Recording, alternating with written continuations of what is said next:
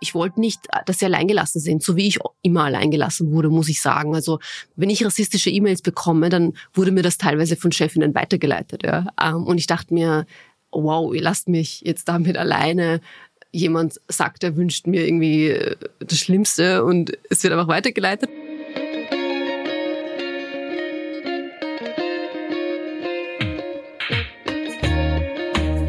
Herzlich willkommen bei Ganz offen gesagt. Mein Name ist Saskia Jungnickel-Gossi und ich freue mich sehr, dass ihr heute mit dabei seid. Mein heutiger Gast ist Melissa Ehrkurt. Melissa ist, ist viele. Sie ist Journalistin, sie ist Kolumnistin, sie ist die Gründerin von Die Chefredaktion, einem Online-Medium. Sie ist Bestseller-Autorin. Ihr Buch Generation Haram hat für viel Aufmerksamkeit gesorgt. Und sie ist eine wache kritische Stimme in Österreich, vor allem wenn es um die Themen Feminismus und Rassismus geht. Ähm, wir reden heute über Diversität in Journalismus und Politik, woran die Bildung in Österreich krankt und wie es eigentlich um die Chancengleichheit in diesem Land bestellt ist.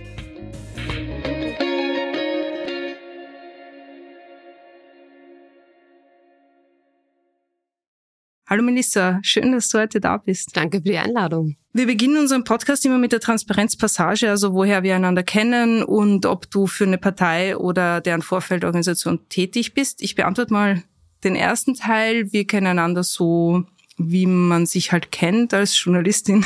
Über Twitter. ja, genau. Über Twitter, genau. Und bist du ähm, in der Politik? Nein, war ich nie, bin ich nicht. Gut. Es gibt so viele Themen, über die ich mit dir reden möchte, aber ich beginne jetzt mal mit die Chefredaktion. Äh, du hast 2021 die Chefredaktion gegründet. Das ist ein Online-Medium, das sich dezidiert an eine junge Zielgruppe richtet. Ähm, warum eigentlich? Wie bist du drauf gekommen und wie hat sich das dann gestaltet? Ich habe mir immer gedacht, es kann nicht sein, dass wir junge Menschen mit Journalismus nicht erreichen. Es kann nicht an ihnen liegen, dass sie sich nicht interessieren. Ich glaube, es liegt daran, dass wir nicht genug auf sie zugehen, dass wir nicht dort sind, wo sie sind. Und ich war ja auch Lehrerin und habe lange Schulprojekte geleitet und habe immer wieder gesehen, dass Jugendliche einfach gerne informiert werden würden, aber halt gern dort, wo sie sind, nämlich Social Media. Und dann dachte ich mir, okay, jetzt habe ich die Chance, das selber zu machen, nicht immer nur zu meckern, hey, wir machen das nicht und jedes nicht. Und dann habe ich die Chefredaktion gegründet und wir sind auf Instagram, wir sind auf TikTok.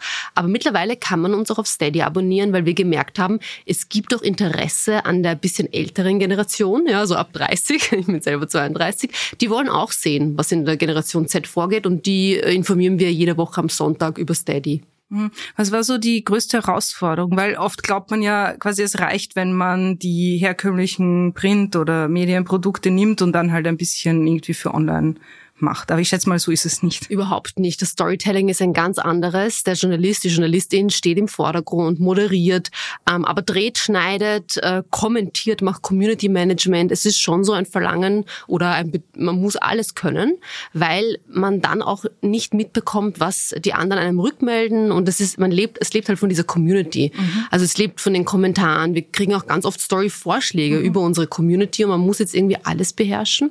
Und ich dachte mir am Anfang, es reicht reicht, wenn meine Kolleginnen äh, Generation Z sind, dann kriegen wir das schon hin. Das stimmt halt nicht. Nur wenn man 20 ist, heißt das nicht, dass man TikTok und Instagram beherrscht, äh, dass man das Storytelling beherrscht. Also man, wir müssten da gemeinsam lernen, uns da zurechtzufinden. Und gerade gibt's in Österreich halt nicht wirklich Leute oder Redaktionen, an denen wir uns orientieren mhm. können. Das war schwierig. Wir mussten das irgendwie selber erfinden. Wir haben ja nicht das Budget vom Funk, also dem deutschen Jugendsender ja. des öffentlich-rechtlichen. Das heißt, wir sind da ein ganz, haben ein Alleinstellungsmerkmal und das war schwierig, da selber Sachen zu finden und sich nichts abschauen zu können. Also schon wirklich sehr Learning by Doing. Auf jeden Fall, Fall ja. ja. Jetzt hast du, ähm, jetzt ist sie zwei Jahre alt.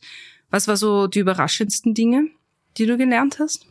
Dass man schon schnell eine Followerinnenschaft aufbaut. Unser Ziel war irgendwie so 5000, weil ich habe davor mit deutschen Kollegen gesprochen, woran kann ich mich orientieren? Und die meinten, wenn du in ein paar Monaten 5000 schaffst, ist es super. Und wir hatten tatsächlich recht schnell dann am nächsten Tag das schon überschritten da war meine größte Überraschung, dass die Leute anscheinend echt eine Sehnsucht haben nach so mhm. etwas. Ich dachte, man ist übersättigt von Nachrichten und so weiter, aber die hatten schon eine Sehnsucht danach. Und ich glaube auch, was mich überrascht hat, ist diese Sensibilität von dieser jungen Generation auf Diskriminierung Also es ist ihnen ganz wichtig, dass unsere Redakteurinnen unterschiedliche Backgrounds haben. Es war ganz wichtig, dass wir sofort untertiteln, damit Leute, die eben nicht hören können, beispielsweise nicht ausgeschlossen werden. Und das war auch der erste Kritikpunkt, weil wir haben das nicht gleich am ersten Tag geschafft. Und dann kam das schon mhm. so, wieso macht ihr das nicht? Also dass man da echt wirklich alle mit einbeziehen muss, sonst äh, sind die, ist das Publikum weg, weil das, das setzen sie schon voraus automatisch. Mhm was ja irgendwie auch auszeichnet in Online-Medien macht, ist, dass es wahnsinnig kurz ist. Mhm. Na, auch eine Herausforderung, oder? Ich finde, es ist wirklich Königsdisziplin, so komplexe Inhalte auf 90 Sekunden runterzubrechen. Und so lang sind Reels oder TikToks, das sind so kurze Formate, auf Instagram heißen sie Reels, auf TikTok logischerweise TikTok. Ähm, und das ist schwierig, aber wenn man es mal verstanden hat, glaube ich, ich meine, die ZIP-Beiträge, ZIP 2 sind teilweise auch nicht so viel mhm. länger und es geht. Aber was wir jetzt machen, ist, dass wir oft Follow-ups machen. Dass wir nicht sagen, wir behandeln jetzt die Geschichte einmal und schauen nie wieder, sondern dass wir die ProtagonistInnen dann vielleicht nochmal treffen und dann eben nochmal erzählen lassen, was, ist, was hat sich getan in dem halben Jahr. So schaffen wir es doch dann, diese Qualität zu bieten, die ich auch irgendwie voraussetze. Mhm. Das ist dein erster Job als Chefin, oder? Ja. Das Wobei als Lehrerin ist man auch irgendwie Chefin. Ja, das stimmt. Nur anders bezahlt. Ja, ja, ja. Aber wie geht's dir damit? Ähm, es ist sehr, ein sehr kleines Team, deswegen ist es, glaube ich, einfacher für mich. Gleichzeitig ähm, merke ich, dass ich all das, was ich vorgelebt bekommen habe von Chefinnen, nicht so mit dieser neuen Generation, die doch eine andere Einstellung hat zur Arbeitswelt, ich möchte das nicht genauso machen. Ich möchte die nicht ähm, nach Feierabend kontaktieren, am mhm. Wochenende im Urlaub, wie es vielleicht meine Chefinnen früher gemacht haben oder noch immer viele voraussetzen. Wir sind nicht tagesaktuell und wir operieren auch nicht am offenen Herzen. Das heißt, es gibt sowas wie Work-Life-Balance. Mhm. Und das war für mich am Anfang, glaube ich, schwierig, auch für mich selber. Also es ist, es ist mir leichter gelungen, meinen Kolleginnen das zu ermöglichen, aber ich dachte dann, okay, aber ich muss immer da sein, erreichbar sein, gerade weil sie es ja dann nicht sind oder weil ich es von ihnen nicht voraussetze. Das war schwierig dann auch so ähm, die Verantwortung abzugeben am Wochenende äh, und ähm, ähm, abzuschalten und gleichzeitig auch dieses diesen Hass, den dann, weil meine Kolleginnen sind ja auch mit Gesicht vor der Kamera, auch mm, ich wollte nicht, dass sie alleingelassen sind, so wie ich immer alleingelassen wurde, muss ich sagen. Also wenn ich rassistische E-Mails bekomme, dann wurde mir das teilweise von Chefinnen weitergeleitet. Ja. Ähm, und ich dachte mir, wow, ihr lasst mich jetzt damit alleine. Jemand sagt, er wünscht mir irgendwie äh, das Schlimmste und es wird einfach weitergeleitet von der Redaktion oder so. Und das wollte ich nicht. Und äh, ich versuche meinen, äh, mit meinen Kolleginnen viel darüber zu sprechen, mhm. ähm, wie ich damit umgehe, ähm, dass sie das nicht, also dass ich das auch für sie gerne lese oder dass sie überhaupt nichts beantworten müssen, ähm, solche Sachen in diese Richtung. Also das war äh, schwierig und ich habe, ich bin, war eben, ich habe viel mit Jugendlichen zu tun gehabt und bin dann ein bisschen in dieser Beschützerhaltung oft. Und ähm, ja, es ist, es ist mir lieber dann, ich krieg das ab, als sie irgendwie, weil mhm. es ist schon hart, was man da, wenn man als Frau mit Gesicht vor der Kamera steht, äh, zu hören bekommt. Ja, ich äh, wollte darauf auch nochmal kommen, weil ähm, du warst vor kurzem bei Frühstück bei mir und du hast danach auf ich glaube, Instagram geteilt so ein paar Screenshots von Kommentaren, von Reaktionen. Und da habe ich mir auch gedacht, was man als Frau in der Öffentlichkeit so einfach random abkriegt, ja, ist, ist irre im mhm. Grunde. Das muss man ja irgendwie auch wegstecken können. Voll. Und das waren ja eigentlich wenige und auch nicht so böse Reaktionen. Das war ja dann eher so quasi, ach, die hat gegendert, ich schalte ab oder man wird unterdrückt als mitteleuropäischer Mann, so in die Richtung. Es war, das ist ja, ich cope damit oder ich gehe damit mit Humor um mhm. und ich denke mir so, wenn ich es auf Instagram teile, lachen vielleicht ein paar Leute drüber und dann hat es doch was gebracht. Ähm, also versuche das zu verwerten. Aber mm, per E-Mail kriegt man dann eigentlich häufig, finde okay. ich persönlich, die schlimmsten Dinge, die äh, wo man, man eigentlich denkt, boah, ich wünschte, ich hätte das nicht geöffnet, weil es einen nicht loslässt. Mhm. Gleichzeitig hat, glaube ich, einen, also mich, das Leben als Migrantin in Österreich vorbereitet auf sowas, muss ich leider sagen, wenn man von Anfang an Diskriminierung ausgesetzt ist, dann überrascht es einen auch nicht, was man da per E-Mail bekommt. Ähm, aber ja, wie du sagst, es ist trotzdem, man darf, man muss aufpassen, dass man da nicht so wird, so, ach, gehört dazu, mhm. weil man selber ja. halt damit umgeht. Das versuche ich dann bei meinen jungen Kolleginnen eben nicht ihnen zu sagen, das gehört dazu und mein Gott, ich krieg das auch. Man braucht ein dickes Fell. Richtig, diese. Sprüche. Nein, überhaupt nicht. Also erstens ist jeder Mensch anders unterschiedlich resilient und du weißt nicht, wo und wie das bei jemandem ankommt, wo, was das triggert und so weiter. Und ich kann sagen, mein Weg ist damit umzugehen, dass ich wirklich Humor ähm, anwende, weil das mir immer in meinem Leben äh, geholfen hat. Aber andere ja, den sage ich meinen Kollegen, bitte leit's an mich weiter, wenn du möchtest, dass ich einschreite, dass ich es melde oder so. Ich mache das. Auf jeden Fall mache ich das gern. Und äh, ja, da sucht jeder, jeder so ihren Weg. Wenn man aber Migrationshintergrund hat, eine Frau ist und dann irgendwie öffentlich spricht, ist es halt manchmal dreifach so hart und muss sich selber da ein bisschen durchbahnen, weil es eben so wenige ähm, Frauen mit Migrationshintergrund im Journalismus gibt, die mit einem reden und sagen, hey, schau mal, ich mache das so, vielleicht hilft dir das. Hm. Das eine ist ja auch, ähm, wie geht man selber damit um und dass man seine Strategien entwickelt und das ist natürlich total wichtig und lobenswert, aber auf der anderen Seite ist es ja auch wirklich eben die Frage, wie kommt überhaupt jemand auf die Idee, dass es völlig okay ist und konsequenzlos seinen Mist irgendwo abzuladen, ja.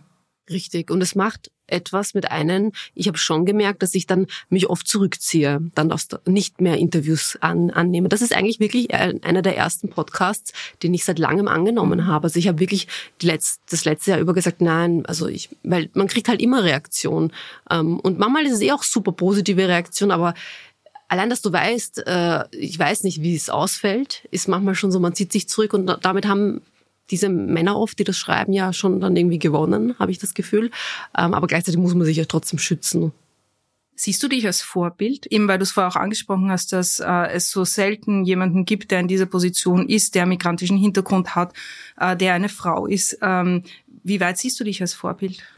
Die bescheidene Frau mir will gleich sagen, nein, gar nicht, gar nicht. Aber ich muss zugeben, gerade nach dem Buch habe ich so viele Nachrichten bekommen von jungen Frauen, auch mit Migrationsgeschichte, aber auch ohne, die gemeint haben, ich bin ihr Vorbild und äh, aufgrund meiner Biografie haben sie sich getraut, sich da oder dort zu bewerben. Ich finde es immer so, das äh, lustigste Beispiel ist für mich, dass ich war ja urkurz beim ORF und auch sehr unwichtige Person beim ORF und in dieser kurzen Zeit haben mir junge Frauen mit Migrationshintergrund irgendwie meine ORF-E-Mail-Adresse rausgesucht und über mich sich versucht zu bewerben oder versucht von mir Tipps zu bekommen, wie sie reinkommen, weil sie sich bei mhm. mir getraut haben, weil sie sich keine Angst hatten, irgendwie, dass ich mir denke, wer bist du überhaupt? Oder mm, und ich glaube, sie haben auch gedacht, von mir kriegen sie halt Tipps, die auch ihnen was bringen, auch Menschen, die vielleicht nicht aufgewachsen sind mit Medien oder zufällig einen Bekannten haben, der auch schon Journalist war. Und das hat mir schon gezeigt, ich habe eine Vorbildfunktion, die aber oft eben daraus besteht, allein, dass ich existiere und mir einen oder einen Job habe, wo es noch weniger gibt mit meiner Biografie. Ähm, gleichzeitig hoffe ich nicht, dass sie glauben, dass äh, oder dass andere Menschen glauben, äh, nämlich die in Machtpositionen, ach, wir haben jetzt eine und das reicht. Ja, quasi das als Vorbild finde mhm. ich dann zu wenig. Wie bist du eigentlich zum Journalismus gekommen? Ähm, ich bin reingestolpert. Ich bin ja wirklich ohne Medien aufgewachsen daheim, nämlich wirklich komplett. Ähm, und ich hatte höchstens mal die Presse, einen Presseartikel im Deutschunterricht durchgenommen und ich habe auch mich nicht identifizieren können mit diesen Artikeln, muss ich ehrlich sagen. Das waren Themen, die haben mich null angesprochen und auch die Autoren hießen halt häufig haben, hatten klassische österreichische Namen, um jetzt niemanden zu stigmatisieren, die Annas und die ähm, Reiners. Ähm, aber auf jeden Fall haben mir dann, als ich angefangen habe zu studieren, hat mir beim Schottentor jemand das Bibermagazin, das Migrantenmagazin in die Hand gedrückt und ich habe mir gedacht, wow, ich habe das von vorne bis hinten durchgeblättert. Meine erste Zeitung, die ich wirklich gelesen habe, von vorne bis hinten, dachte mir, krass, die Namen sind noch komplizierter als meine, die Geschichten reden, also die sprechen voll meiner Lebensrealität, habe es meiner Mutter gegeben, die hat, das war das erste Medium, was sie gelesen hat in, in all den Jahren in Österreich oder Jahrzehnten. Und dann hat sie gemeint, so naiv wie Mamas manchmal sind, ach, du hast doch auch immer so gut geschrieben in Deutsch, bewirb dich doch mal. Und ich habe das aber gemacht, ähm, weil ich immer schon, ich habe auch gearbeitet neben der Schule neben der Uni und dachte mir, vielleicht ist das noch eine Möglichkeit, zusätzlich Geld zu verdienen, weil das war halt sehr wichtig ähm, für mich, weil ich komme aus ähm, keinem wohlhabenden Haushalt und wurde echt eingeladen, direkt zur Redaktionssitzung. Und ich glaube, diese flache Hierarchie, mhm. dieses da waren Leute, die hießen so wie ich. Das hat eben diese Hürde genommen. Äh, dieser, ich hätte mich ja nie getraut, mich irgendwo anders zu bewerben. Ich hätte nicht mal dran gedacht, dass das möglich ist. Wurde eingeladen, war freie und als ich fertig war mit dem Studium, haben sie gemeint, magst du nicht ähm, Vollzeit bei uns angestellt sein? Und ich dachte mir, ja, wieso nicht? Also der Journalismus in Österreich hat ein Diversitätsproblem. Ähm, der durchschnittliche Journalist ist weiß, Mittelschicht, Akademiker, ab der Führungsebene vorwiegend männlich.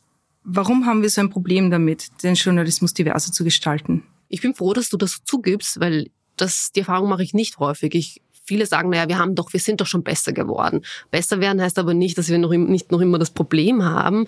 Ähm, ich glaube, das liegt zum einen dran, dass es mittlerweile ein recht schlecht bezahlter Job ist. Mhm. Deswegen gibt's ja eher weibliche Nachwuchsjournalistinnen. Wir tun uns ja echt schwer, junge Männer äh, zu bekommen bei der mhm. Chefredaktion. Vor allem jene mit Migrationsgeschichte, und aus Arbeiterinnenhaushalten, weil da ist es häufig so, wenn du schon studierst und diesen Sprung wagst oder schaffst, dann etwas, was Sicherheit gibt, wo es Geld gibt mhm. und nicht, wo du erst drei unbezahlte oder schlecht bezahlte Praktika machen musst, bis du dann vielleicht über Ecken irgendwas bekommst, Karenzvertretung oder so. Wer kann sich diese Unsicherheit leisten? Mhm. Häufig Menschen aus privilegierteren Positionen. Das ist schon mal das eine Problem. Und dann finde ich es auch das andere, wenn du dann drinnen bist, also ich kenne viele Journalistinnen aus Österreich mit Migrationsgeschichte, die mittlerweile nicht mehr in Österreich sind. Muss man nur googeln, um jetzt vielleicht zu verstehen. Ich möchte jetzt keinen Namen nennen, weil ich nicht weiß, ob sie das wollen. Aber ist jetzt nicht schwer herauszufinden, die, die in anderen Medien versuchen zu arbeiten. Ich kenne eine äh, mit Kopftuch, die gesagt hat, es war in Österreich unmöglich. Mhm. Und jetzt arbeitet sie in Deutschland und als Journalistin. Und das sind Sachen, über die wir als Journalistinnen nicht gern reden, über Diskriminierung innerhalb unserer Branche, weil wir lieber Missstände woanders aufdecken und glauben, wir sind selber doch so gebildete, weltoffene Menschen. Es ist halt echt, also die Berichterstattung teilweise schreckt einen schon mal ab, da reinzugehen in die Redaktionen, also Berichterstattung über Migrantinnen. Und das andere ist, wenn du dann drin bist, bist du oft die einzige Migrantin und das ist auch schwierig. Man möchte nicht irgendwo immer die Einzige sein. Ich glaube, Frauen können das gut nachvollziehen. Ähm, dann ändert sich nicht viel und man muss immer erklären und irgendwann gibt man auf und fügt sich und es bleibt alles beim Alten. Das sind so die zwei großen Erklärungen, die ich habe. Und dann gibt es eben, es gibt tatsächlich dann nicht so viele, die das dann machen wollen und man spricht sie nicht wirklich an. Man erwartet, dass sie an der FH sind oder also Journalismus studieren oder irgendwie selber reinkommen. Man bildet sie nicht aus. Und wir haben, also ich habe die Erfahrung gemacht, wenn man in-house eine Ausbildung hat und nicht voraussetzt, dass die alle schon alles können, dann kann man wirklich Talente entdecken. Weil oft sind das Menschen, die nicht zuerst nicht auffallen, ja, vielleicht weil sie noch nicht so viel Erfahrung haben, aber die ihr Potenzial innerhalb der Ausbildung ähm, entfalten. Und das sind die, die dann mir abgeworben, abgeworben werden ja. von großen Medien, nachdem sie bei uns eine Ausbildung bekommen haben oder beim Biber halt. Ich übrigens war auch bei der Biber Akademie, wurde ausgebildet, die dann abgeworben werden. Und das finde ich so spannend, dass man es eben noch, dass es überhaupt das Migrantenmagazin noch immer gibt, weil es nicht selbstverständlich ist, dass Migranten in großen Medienhäusern arbeiten. Das ist ja eigentlich das Spannende. Mhm. Wie können wir das ändern? Also wie schafft man es, äh, mehr Menschen mit unterschiedlichem kulturellem Hintergrund äh, in die Redaktionen zu bringen? Wie kann man das niederschwelliger äh, gestalten? Ich glaube, wenn die Führungsebenen divers sind, weil ich sehe es ja bei uns, bei uns bewerben sich hauptsächlich Menschen mit unterschiedlichen Lebens, äh, Lebensrealitäten, weil sie mich halt sehen und sich denken, ah, okay, die hat selber irgendwie eine andere Biografie, komm, ich bewerbe mich mal. Ich glaube, das ist das Wichtige. Und ich erkenne teilweise auch die Talente, ich habe das Gefühl besser bei aller Bescheidenheit, weil ich selber weiß, wie es ist, wenn man ein Diskriminierungsmerkmal hat, dass man vielleicht nicht am Anfang so selbstbewusst ist und ich sehe dann in diesen Menschen trotzdem, was das Talent ist und wohin sie gehen können. Deswegen ist es so wichtig, dass die Führungsebenen divers sind. Da wird sich, es wird sich nichts ändern, wenn wir einen Praktikanten haben mit türkischem Hintergrund oder halt einen Redakteur mit ähm, bosnischem Hintergrund, wenn nicht mehr von ihnen da sind und auch in der Entscheidungsposition, also die, die entscheiden, wen nehmen wir, ähm, was ist Cover Story und so weiter. Ich glaube, das wäre wirklich das allererste und dann diese mhm. Ausbildungen im, im Haus selber. Wo findest du deine, deine Redakteurinnen und Redakteure? Wir brauchen es, also ich persönlich, äh, wir schreiben es auf Instagram aus und ich teile es gerne auf meinem Kanal und dann kommen schon die Bewerbungen. Da muss ich mich gar nicht wirklich anstrengen. Das heißt, es ist nicht so, dass es quasi mangeln würde an Interesse am Nachwuchs. Nur bei Männern. Also das muss ich sagen. Auch mhm. da haben wir Probleme. Wir hatten Idan, der wurde uns von der ZIP 2 abgeworben, äh, von der ZIP, nicht ZIP 2, der macht jetzt TikTok. Äh, den hatten wir und seitdem hatten wir erst wieder zwei andere männliche Bewerber und davon nur einer mit Migrationsgeschichte. Mhm. Auch interessant. Eben, ja, weil es so, glaube ich, schlecht bezahlt ist. Und deswegen ist es ja immer alles, was schlecht bezahlt ist, ist eher ein Frauenjob oder umgekehrt. Weil ein Frauenjob ja, ist, ist er schlecht, ist bezahlt. bezahlt. Du hast vorher angesprochen, deine Biografie. Du bist in Sarajevo geboren, deine Mama ist mit dir geflüchtet, als du klein warst, während des Bosnienkriegs. Inwieweit, glaubst du, prägt deine Geschichte alles, was du jetzt tust und auch was du willst? Sehr stark. Und es wird mir erst im Nachhinein dann immer bewusst. In dem Momenten ist es mir nicht klar. Ähm, aber all das, äh, was ich mache oder dass ich so viel mit jungen Jugendlichen zusammenarbeite, ob es jetzt war mit in Schulprojekten in der Schule oder jetzt auch mit äh, der Chefredaktion, das ist so etwas, was ich mir halt gewünscht hätte als Flüchtlingsmädchen, muslimisches Mädchen, Arbeiterkind in der Schule kommen, so ein bisschen alleingelassen, äh, selber halt diesen Mut aufbringen müssen, jedes Mal ähm, irgendwie, dass mir wer zuhört. Ja. Also dieses, mein Leben lang habe ich anderen zugehört. Du musst, so musst du das machen, so musst du Deutsch lernen, so musst du dich integrieren, so diese Werte musst du annehmen, so musst du werden wie wir. Und irgendwann dachte ich mir, aber kann ich auch mal sprechen oder können Menschen wie ich auch mal sprechen? Und ich versuche jetzt so oft ich kann das Mikro äh, rüberzureichen und Leuten äh, mit einer ähnlichen Biografie hinzuhalten und bitte sprecht, ja, ich, ich spreche, ich muss nicht für sie sprechen, im alle eigenen Stimmen, aber dass wir ihnen zuhören, ähm, anstatt dass wir immer ähnlichen Stimmen zuhören. Das ist so etwas, wo ich jetzt merke, deswegen glaube ich, mache ich es, weil ich ganz genau weiß, wie das ist, wenn alle über dich sprechen, über diese Generation, über diese verlorenen muslimischen Kids, jetzt mal pauschal gesagt. Aber wir können auch mal zuhören, die haben auch eine Stimme und das prägt mich stark und ich trotzdem muss ich sagen, geil, ich habe ja trotzdem sehr viele auch selber Privilegien, muss man ja immer auch zugeben oder offen sagen, finde ich. Ähm, ich bin weiß, ich habe blaue Augen, gell? ich bin eine Frau. Also mir lässt, mich lässt man dann auch irgendwo durch, ja, und man kann, rühmt sich danach. Wir haben eh die Melissa, ja, wir haben eh eine migrantische Kolumnistin, wie auch immer. Ja, mhm. Du hast, ich glaube, bei Frühstück bei mir, äh, ich weiß nicht genau, hast du erzählt, dass du in der Schule eine Lehrerin hattest, äh, die dich irgendwie so ein bisschen rausgeholt hat aus dieser Schüchternheit oder die in dir was gesehen hat, mehr gesehen hat und dass es so wichtig ist, dass man das sieht total. Es ist ja so, dass in allen oder fast allen mehrheitlich so AufsteigerInnen-Biografien findet man eine Konstante bei allen. Und zwar hatte jede dieser Personen ähm, einen Mentorin oder eine Mentorin, eine Person, die an dich geglaubt hat. Kann jetzt egal wer sein. Bei mir war es tatsächlich die Volksschullehrerin. Und jetzt denkt man, okay, die hat jetzt vielleicht irgendwas äh, Großartiges gemacht. In Wirklichkeit war die einfach, ähm, hat nicht voreingenommen. Also sie hat nicht gedacht, die Melissa redet wenig, weil sie nicht Deutsch kann oder weil sie unterdrückt wird, sondern die ist halt schüchtern. Sie hat mich als Individuum gesehen und das machen ganz viele nicht. Die sehen Migrantinnen eher als Kollektiv und die sind so und führen ihre Eigenschaften auf das Migrantensein und meistens negativ besetzt zurück. Und sie hat das gar nicht so gesehen. Sie hat mir Bücher gegeben, weil sie gemerkt hat, ich lese gerne. Das sind meine Stärken. Ähm, als es dann hieß Gymnasium oder Hauptschule oder sogar Sonderschule, ja, obwohl ich kein sonderpädagogisches Bedarf hatte, aber oft damals war das so, ähm, eine Zweitsprache, eine Mehrsprache war schon irgendwie sonderpädagogisches Bedürfnis. Was verrückt ist, ja. weil andere viel Geld dafür bezahlen, dass die Kinder genau. eine Zweisprache lernen. Andere Sprachen, genau, sind natürlich dann ähm, mehr wert. Aber in meinem Fall war es so, dass sie gesagt hat, die Melissa, die mag lesen, die mag lernen, die soll ins Gymnasium. Und das war echt zur Verwunderung aller. Ähm, und ohne ihr wäre ich nicht am Gymnasium gewesen. Ich sage nicht, dass die Mittelschule was Schlechteres ist, aber für mich wäre es nicht die richtige Entscheidung gewesen. Und so hatte ich die freie Wahl, dank ihr. Und ich weiß, dass das sehr selten ist, mhm. wenn ich mit anderen Migrantinnen rede. Da entscheidet sich dann oft. Und dann haben sie nicht die Wahl, sondern kommen automatisch auf die Schulen mit den vielen Migranten, weil eben kollektiv, da gehören die hin. Und die war wirklich so die Person.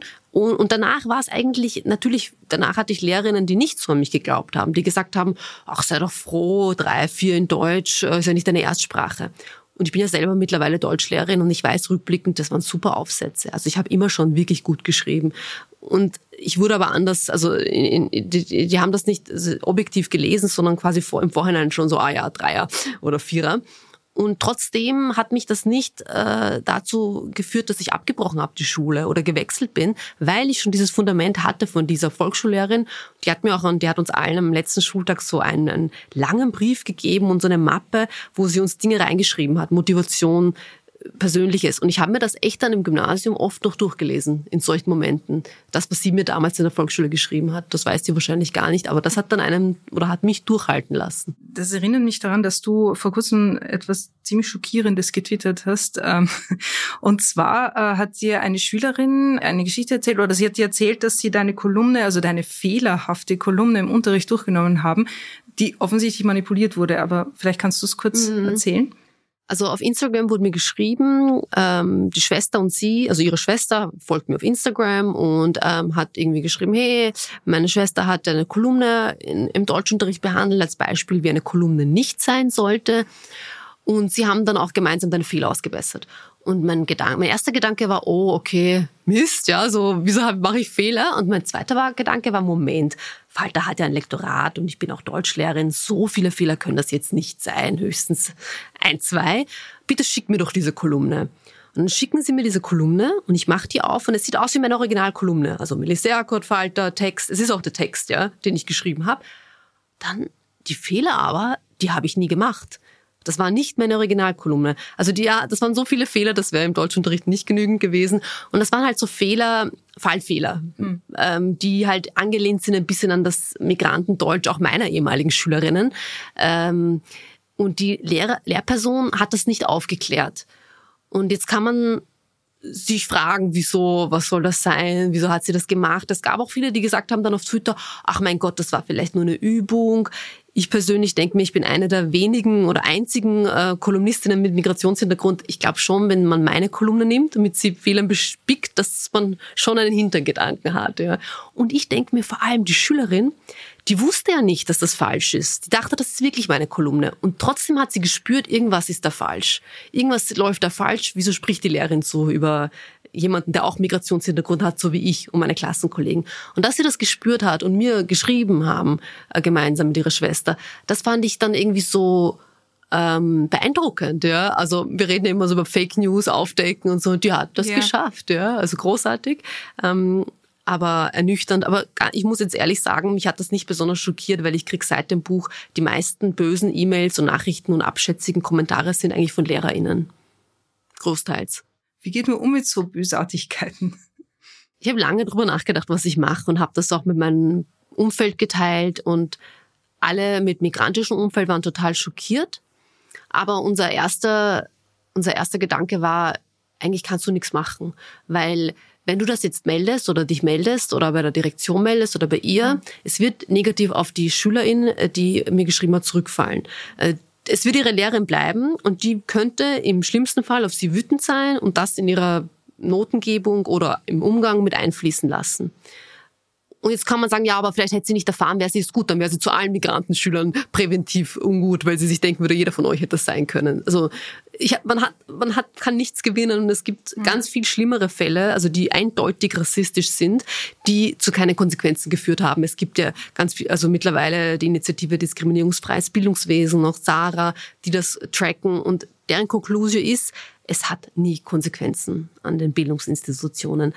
Deswegen, wie geht man damit um? Es ist manchmal schlimmer, dass man, dass das keine Konsequenzen hat, als was eigentlich passiert ist das, oder wenn ich dann das teile auf Twitter und ich kriege dann Nachrichten wie, mein Gott, ja, äh, das war vielleicht nur eine Übung und die hat's nicht so gemeint. Das ist manchmal sogar schlimmer. Mhm. Dieses, die Jugendlichen würden sagen, Gaslighting. Also, dass man selber dann eingeredet wird, du bildest dir das ein, weil dann hat man immer diese Stimme im Kopf und ich, ich habe die mittlerweile, wenn mir irgendwas passiert, bin ich immer so, ach, du bildest dir das ein, Melissa, das war jetzt nicht diskriminierend.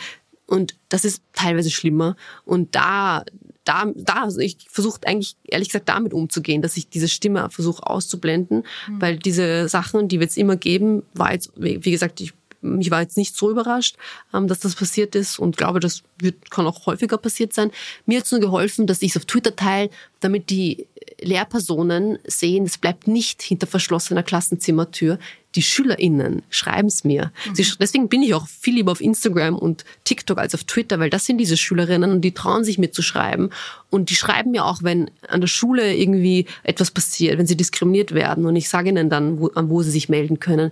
Und ich möchte nur, dass das die Lehrerinnen wissen. Mittlerweile bleibt das nicht. Äh, kann man nicht alles machen. Ja. Kann man als, also was kann man als Gesellschaft dagegen tun? Das sollte ja, ja, auch nicht an dir liegen. Ja. Ähm, ich finde dieses Ernstnehmen, ich glaube, das kennen auch viele Frauen, wenn sie von sexualisierten Übergriffen oder so berichten, ja, was hast denn du getragen oder was hast denn du gemacht ähm, oder bildest du das vielleicht ein, das war ein Kompliment. Und das gibt's für Migranten ganz häufig, dass die Leute dann sagen, ach geh, mein Name wird auch immer falsch geschrieben ähm, oder ach mein Gott, ich werde auch immer gefragt, aus welchem Bundesland ich komme. Bei mir fragt niemand nach dem Bundesland.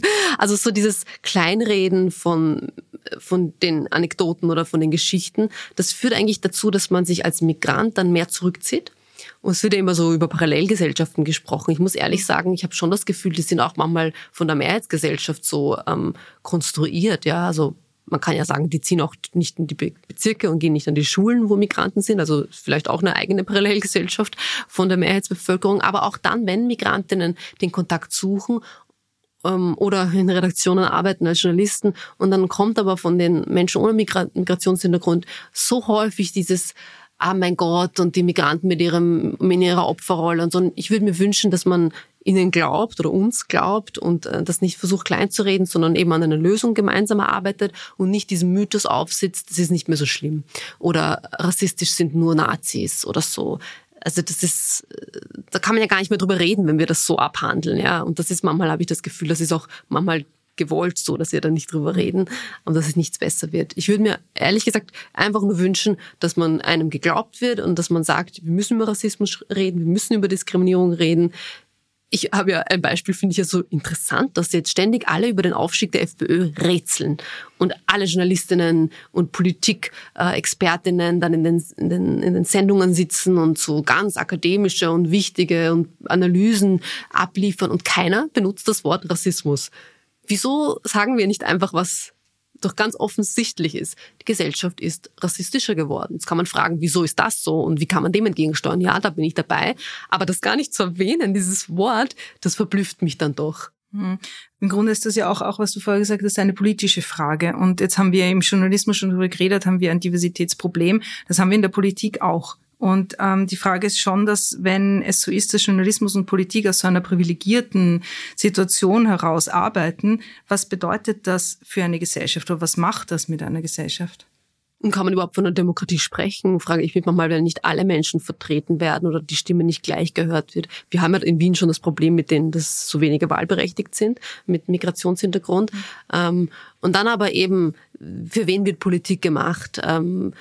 Welche Lebensrealitäten werden berücksichtigt. Ähm, also auch das ist ja alles nicht nur ähm, Sozialpolitik beispielsweise, das ist ja Wohnpolitik, das ist ja Schulpolitik, also Migrantinnen nicht mit einzubeziehen und nur Politik für quasi autochtone Personen machen, ist ja wirklich, man befördert auch das Problem dann weiterhin, dass immer die gleichen Menschen einen Aufstieg schaffen. Und deswegen sind aber dann auch in Politik und Medien immer die gleichen Menschen. Also es ist ein bisschen ein Teufelskreis. Bevor du Journalistin wurdest, hast du als Lehrerin gearbeitet.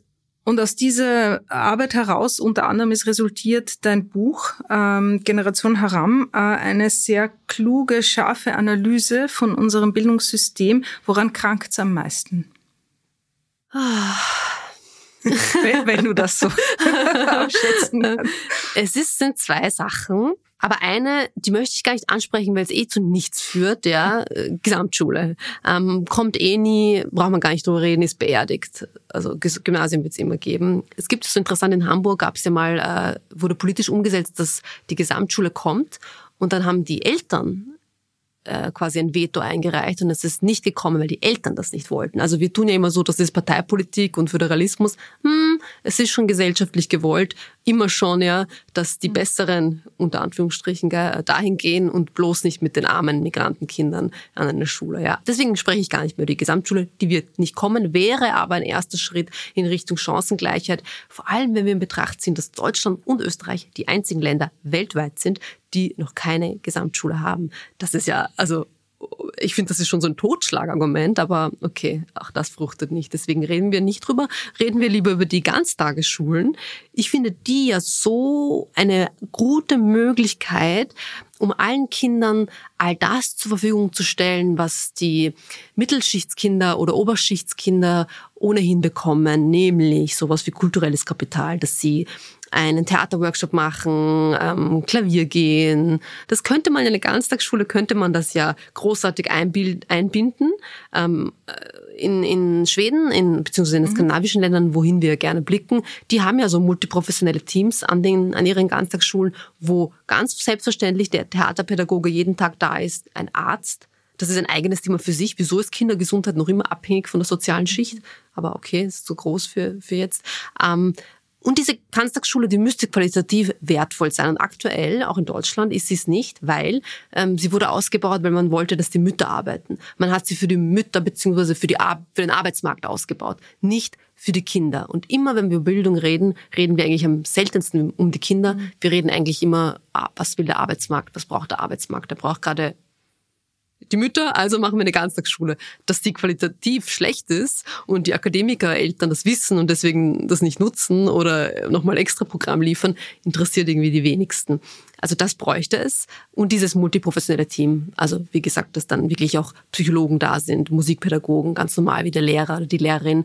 Dann hätten wir auch weniger frustrierte Lehrpersonen. Also wir haben einen riesigen Lehrerinnenmangel. Ich verstehe es, ja. Ich bin selber, mir wird immer vorgeworfen, ja, du redest immer, was du alles bräuchte, hast aber selber das Handtuch geworfen. Das ist so das häufigste Argument, was ich bekomme.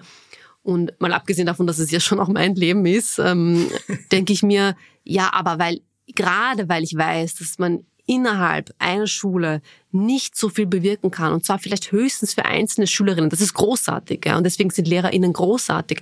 Aber ich habe, also ich, für mich war das echt ähm, jeden Tag zu sehen, ich habe diese Schülerinnen und trotzdem ändert sich so wenig und ich kann so wenig verändern. Das war für mich halt schon wirklich frustrierend und ich hatte Angst, dass ich entweder in einem Burnout ende oder dann nur so Unterricht mache, so ja, mein Gott, ja, ich kann eh nichts bewirken, mache ich normalen Unterricht und tschüss. Und ich wollte nicht zynisch werden. Deswegen bin ich rausgegangen. Wer hätten wir aber so ein Schulsystem, wie ich es jetzt beschrieben habe, ich wäre es natürlich geblieben, ja, natürlich. Ich liebe diesen Job und äh, Jugendliche, mit denen zu arbeiten, es gibt nichts Besseres. Aber in diesem System konnte ich das eigentlich nicht verantworten. Hm. Ich habe ein kleines Kind, äh, beschäftige mich jetzt wieder ein bisschen mehr mit Bildung und Schulsystem, weil ich war froh damals, als ich draußen war zur Schule, mich mehr darum gekümmert. Und jetzt bin ich schon wirklich immer wieder wahnsinnig überrascht, wie wenig es uns das wert ist, ja, zu schauen, eben, dass das Lehrpersonal ähm, gut bezahlt ist, ja, gut geschult ist, ähm, genügend Freiraum hat und so. Und das ist doch irgendwie wirklich äh, interessant, wie sehr wir da versagen als Gesellschaft, weil wir wissen ja alle, dass die Kinder irgendwann erwachsen werden und dann die Gesellschaft bilden, die wir ja gerne hätten. Ja, und die Kindergärten. Ich denke mir so, ich ja. habe keine Kinder, aber einen kleinen Neffen, der jetzt im Kindergarten ist. Mhm. Und ich denke mir, wie, ich wundere mich, dass Eltern nicht schon längst so eine Bildungsrevolution ja. gestartet haben oder eben wie Fridays for Future, auf die jeden, jeden Donnerstag meinetwegen statt Freitag an die auf die Straße gehen, weil das sind ja unsere, eure Kinder in dem Fall. Und da liefert man das Kind ab und die Pädagoginnen sind komplett überlastet, haben riesige Gruppen. Also ich meine, man weiß als Elternteil allein, wenn man zwei Kinder hat, ist man schon so, wow, ja. Und die kümmern sich zu zweit um so viele Kinder und müssen jetzt auch noch so viel Bürokratie machen und all das. Und das kommt dann viel zu kurz, dieses Pädagogische. Und die Kids sind noch auf einem unterschiedlichen Niveau. Einer ist ein Jahr da, der andere drei Jahre. Also das wird da nicht stärker vorgehen. Wundert mich eher auch vielleicht, weil man als Frau eh schon so viel zu tun hat, als dass man jetzt nur eine Revolution anzettelt. Verstehe ich schon irgendwie. Aber andererseits glaube ich auch, weil natürlich ähm, viele Akademiker, Eltern wissen, ich biete ja meinem Kind zu Hause dann das, was im Kindergarten nicht passieren kann, ja. Also ich lese dann ja trotzdem noch ja. mit ihm und ich melde es dann eben an und gehe am Wochenende ins Kindermuseum, ins Museumsquartier da, wo es alles Mögliche gibt. Ja, also ich glaube deswegen auch, weil man es dann doch privat löst und mein Gott, die, die das nicht schaffen, die stehen dann in der Österreich, ja, und über die Migranteneltern wird dann halt da berichtet und man wundert sich über die und man denkt sich dann so, oh, denen sind ihre Kinder ja nicht so viel wert offenbar, wenn in Wirklichkeit die einfach nicht das Geld haben oder die Zeit, um all das zu bieten, was wir und auch ich könnte das, wenn ich jetzt Kinder hätte, bieten. Ich wäre ja auch so eine Mutter, ich würde mich wahrscheinlich im Elternverein engagieren und alles Mögliche, ähm, weil ich die Zeit hätte, oder? Und auch die Sprache und auch das Selbstbewusstsein, das Privileg. Ja, Du bist Kolumnistin, du hast eine Kolumne im Falter, du hattest lange eine in der Taz, du bist Buchautorin, du hast einen Bestseller geschrieben, du warst Lehrerin und du leitest ein Online-Medium. Wofür schlägt dein Herz? Für junge Menschen, wenn ich ehrlich bin. Also so, ähm, ich hoffe, das wirkt nicht creepy, ähm, aber einfach so, die sind so ein bisschen meine Hoffnung und gleichzeitig auch so eine ernüchternde Bestandsaufnahme, weil sich noch immer so wenig getan hat für sie und, und auch oft viele veraltete Muster auch weiter tradiert werden. Also wenn wir jetzt über Rollenbilder sprechen oder so. Deswegen habe ich noch immer das Gefühl, dass aber dafür mein Herz brennt, weil man da noch am ersten, es noch nicht so spät ist oder, also das sind so, ja, dafür. Und ich glaube im weitesten Sinne dann sowas wie ähm, Gerechtigkeit. Mhm. Heißt aber dann, also für mich ist das ja so ein, ein Menschenrecht. Ja, ich, ich bin nicht Aktivistin, ich bin nicht polit, also das, ich, ich finde, das ist keine politische Forderung, aber es wird oft so abgetan, überhaupt nicht, finde ich, weil ich finde, es ist ein Menschenrecht, dass man unabhängig seines Geschlechts, seiner Herkunft und so weiter gleich mm, ein gleichberechtigtes äh, Leben hat. Äh, und das haben, hat man aber nicht in Österreich. Ja? Ähm, und dafür brennt mein Herz, glaube ich. Wenn, wenn ich wahrscheinlich aber anders äh, aufgewachsen wäre, würde es vielleicht für so schöne Dinge wie Yoga oder so brennen. Ja, da würden wir äh, alle was vermissen, glaube ich, weil es ist sehr wichtig, was du machst. Und da interessiert mich jetzt noch so abschließend in diesen Dingen, die du so tust und die du so vielfältig aufbaust, was kommt als nächstes? Oder was hast du irgendwie eine Vorstellung davon? Ich finde das so interessant, weil ich glaube, wenn man so wie ich aufwächst, dann lernt man gar nicht zu träumen, weil es ist ja alles so weit weg.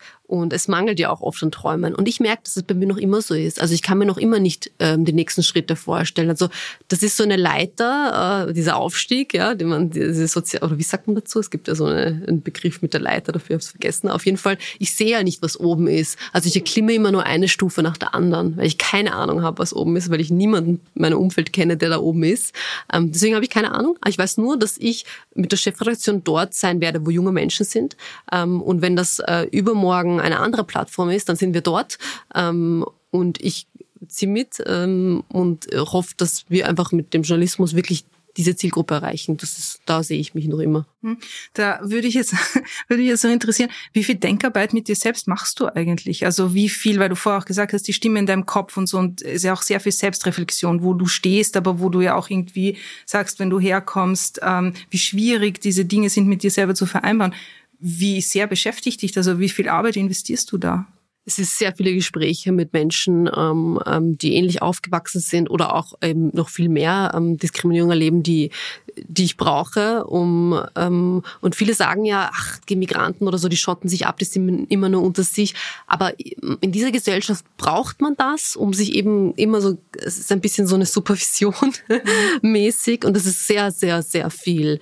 Ähm, aber auch, muss ich sagen, äh, ich selber bin ja nicht gefeit davor, andere also rassistisch zu sein oder homofeindlich Sachen zu sagen. Und da muss ich mich oder checke ich mich extrem oft gegen und denke mir, ah, okay, das, was ich, keine Ahnung, von einem Jahr noch diesen Begriff verwendet habe, zum Glück weiß ich jetzt, dass man den jetzt nicht mehr verwendet oder es geht ja nicht nur um Begriffe, sondern eben, dass man ein bisschen die Augen öffnet. Mhm. Das ist täglich äh, ähm, mir anschauen, die Arbeit, die wir machen und was man besser machen könnte. Liebe Melissa, danke schön für das interessante Gespräch. Danke dir.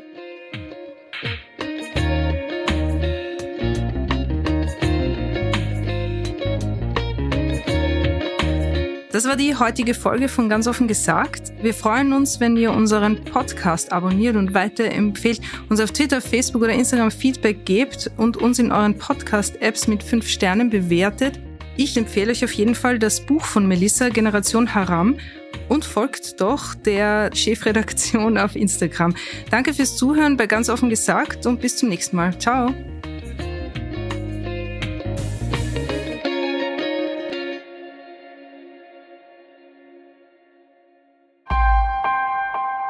Missing Link